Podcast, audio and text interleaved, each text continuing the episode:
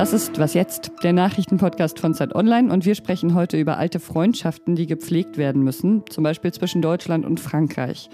Und es geht um die Revolutionsgarde im Iran, die mit Brutalität und Härte versucht, gerade die Revolution zu verhindern. Ich bin Pia Rauschenberger und jetzt hören Sie hier die Nachrichten. Ich bin Matthias Peer. Guten Morgen.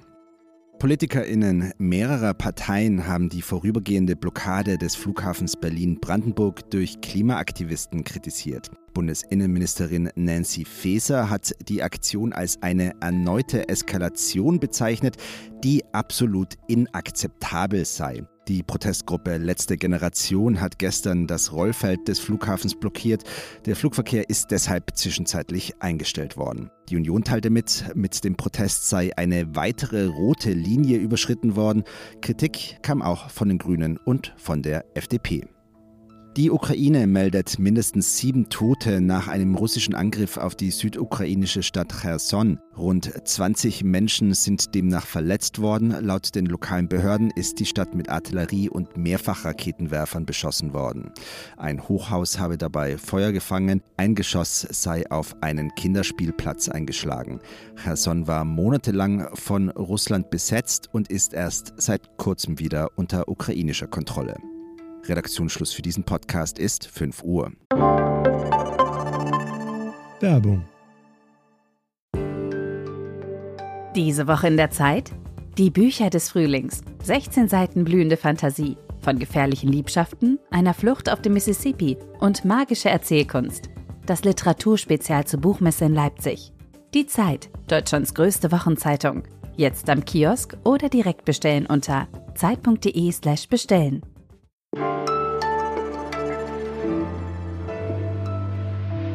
Auch zwischen guten Freunden gibt es ja manchmal schwierige Phasen. Wenn beide gerade eher so gereizt sind, sich vielleicht sogar misstrauisch gegenüberstehen und das Gefühl haben, die andere Person nimmt sich einfach zu viel raus.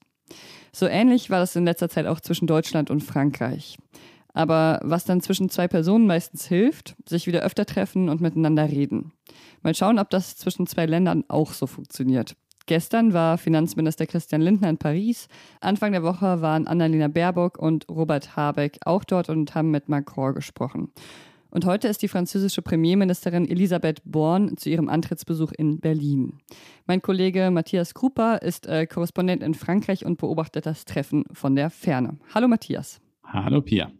Olaf Scholz hat ja den Doppelwumms einfach mal so beschlossen, ohne Frankreich vorher Bescheid zu sagen. Das hat die französische Politik etwas irritiert. Was waren denn noch Gründe für die deutsch-französischen Unstimmigkeiten? Na, der Doppelwumms war mehr der Anlass und nicht die Ursache. Die Ursache waren, dass, wie sich herausgestellt hat, es tiefgreifende ähm, Unstimmigkeiten zwischen den Regierungszentralen gab, dass äh, Macron und Scholz offensichtlich wenig miteinander gesprochen haben, vor allen Dingen Scholz wenig mit Macron, so wurde es jedenfalls in Paris beklagt. Und dann gibt es schlicht und ergreifend durch den Krieg in der Ukraine, durch die wirtschaftliche Situation in beiden Ländern innerhalb der EU große Herausforderungen, bei denen man sich erstmal zusammenraufen muss haben diese ganzen Treffen, die es diese Woche zwischen Deutschland und Frankreich gab, denn etwas bewirkt? Sie haben auf jeden Fall bewirkt und dann auch gezeigt, dass es ähm, eine atmosphärische Entspannung gibt. Das ist schon mal gut. Das klingt immer so ein bisschen, ähm, ein bisschen banal, aber das ist wichtig, Vertrauen miteinander zu sprechen. Und das hat eben lange Zeit in dieser Form nicht stattgefunden. Das ist ja im Grunde genommen so eine Art deutsch-französische Versöhnungswoche im Moment. Und dann hat es auf der konkreten Ebene hat es Fortschritte gegeben bei Rüstungsprojekten. Es gibt jetzt eine gemeinsame Absichtserklärung der beteiligten Industrieunternehmen für ein neues Kampfflugzeug, eine deutsch-französisch-spanische ähm, Kooperation. Und es soll in den nächsten Tagen unterzeichnet werden ein bilateraler, also ein gegenseitiger deutsch-französischer das Abkommen, äh, wonach man äh, sich gegenseitig mit Strom beziehungsweise mit Gas unterstützt. Also das heißt, die Franzosen unterstützen uns mit dem Gas, was uns fehlt, und wir unterstützen die Franzosen über den Winter mit dem Strom, um zu verhindern, dass hier in Frankreich Stromausfälle existieren. Ist das dann schon genug Balsam für die deutsch-französische Seele? Naja, das, wenn in all diesen Konfliktfeldern es am Ende Ergebnisse gäbe, wäre das nicht Balsam, sondern dann wäre es sozusagen ähm, jedenfalls ein Fortschritt in den einzelnen Politikfeldern der Balsam besteht darin, dass man, glaube ich, wieder anfängt, Gesprächskanäle miteinander zu finden und sozusagen diesen Streit, der da vor vier Wochen oder vor einigen Wochen explodiert ist, den hinter sich zu lassen. Auch wenn jetzt äh, eine Besuchsoffensive stattfindet, muss man ja schon sagen, dass beide Länder gerade eher Alleingänge bevorzugen. Ist diese deutsch-französische Achse vielleicht einfach nicht mehr so wichtig, wie sie früher war? bin mit den Alleingängen ein bisschen vorsichtig, weil in vielen Politikfeldern, äh, vor allem gegenüber der Ukraine, also in der Frage Sanktionen gegen Russland, Waffenlieferungen an die Ukraine, da findet eine enge Abstimmung statt. Also da kann von Alleingängen nicht die Rede sein.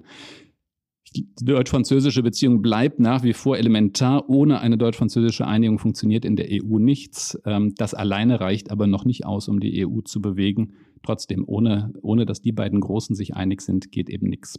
Vielen Dank dir, Matthias. Danke dir.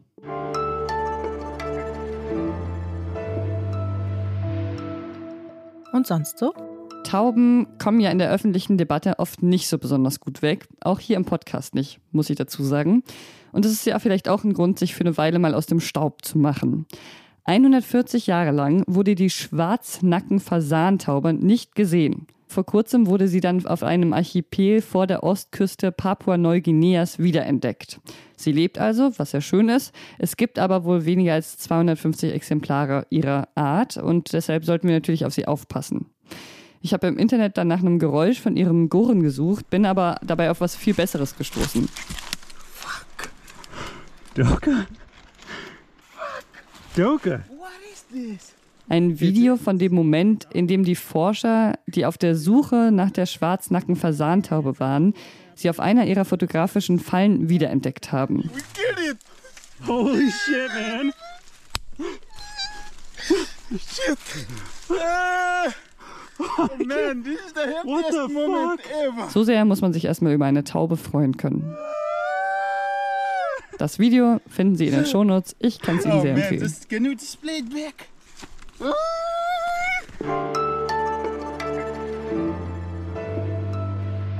Das, was wir jetzt erleben, ist, dass eine Siebenjährige, als sie auf dem Weg zum Gebet ist mit ihrer Großmutter, erschossen wird. Die Szene, die Außenministerin Annalena Baerbock da beschreibt, das ist ja nur eine von vielen. Die Gewalt des iranischen Sicherheitsapparats gegen die Protestierenden zeigt sich wirklich an, an sehr vielen Stellen.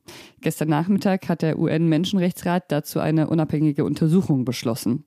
Im Iran gehen weiterhin mutige Menschen auf die Straße und sie sehen sich als Teil einer Revolution. Ob es am Ende aber wirklich eine Revolution wird, die auch wirklich etwas am politischen System des Irans verändert, das hängt maßgeblich an einer Gruppe, den Revolutionsgarden. Mein Kollege Sasan Abdiherle hat einen Text über die Revolutionsgarden geschrieben. Hi. Hallo Pia. Sie nennen sich ja Revolutionsgarde, sind aber aktuell eigentlich dafür da, eine Revolution zu verhindern. Welche Funktion hat die Gruppe denn für das iranische Regime? Die Revolutionsgarden sind schon eine militärische Organisation, die aber anders als die regulären Streitkräfte nicht primär dem Land verschrieben ist, sondern tatsächlich der islamischen Revolution und dem obersten geistlichen Führer.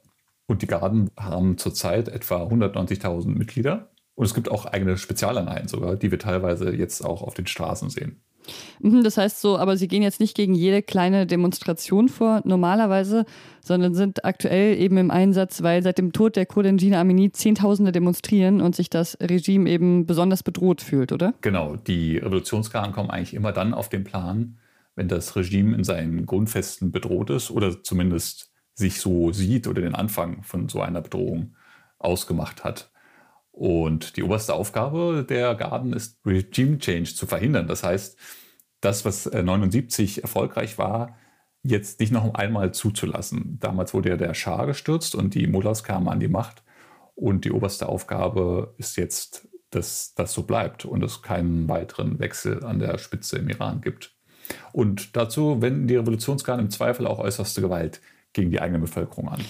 Bedeutet das jetzt eigentlich alles, dass die Protestierenden im Iran ihre Revolution quasi nur vollenden können, wenn die Revolutionsgarden sich ergeben? Ja, eigentlich ist eine erfolgreiche Revolution ohne, ohne die Überwindung der Revolutionsgarden schwer vorstellbar, eben aufgrund der engen Verwebung zwischen Geistlichen und den Revolutionsgarden. Wenn das Regime also fällt, dann fällt auch die Revolutionsgarde. Oder das ist wahrscheinlich auch die große Schwierigkeit für die Revolution oder für die Aufständischen jetzt. Du sagst, das ist die große Schwierigkeit. Wie wahrscheinlich ist es denn, dass sie das äh, schaffen können? Die Revolutionsgarden sind ja, wie du schon gesagt hast, sehr schwer bewaffnet und auch sehr brutal. Ja, es gibt schon Experten, die ein paar Risse bei der Verbindung zwischen Regime und Revolutionsgarden sehen. Das ist zum Beispiel das Argument, was passiert, wenn die Proteste größer werden. Vor allen Dingen könnte es dann auch irgendwann sein, dass sie auf Freunde und Verwandte treffen bei diesen Ausschreitungen und plötzlich auf die schießen müssen, auf Menschen, die sie kennen.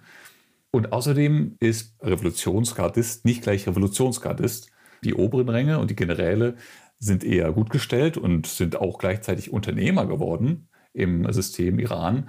Und die unteren Ränge haben zwar gewisse Privilegien, sind aber trotzdem von der wirtschaftlichen Misere im Land durchaus auch betroffen. Und da ist natürlich die Frage, wie diese unteren Ränge mittel- und langfristig reagieren, falls Demonstrationen jetzt nicht weniger werden.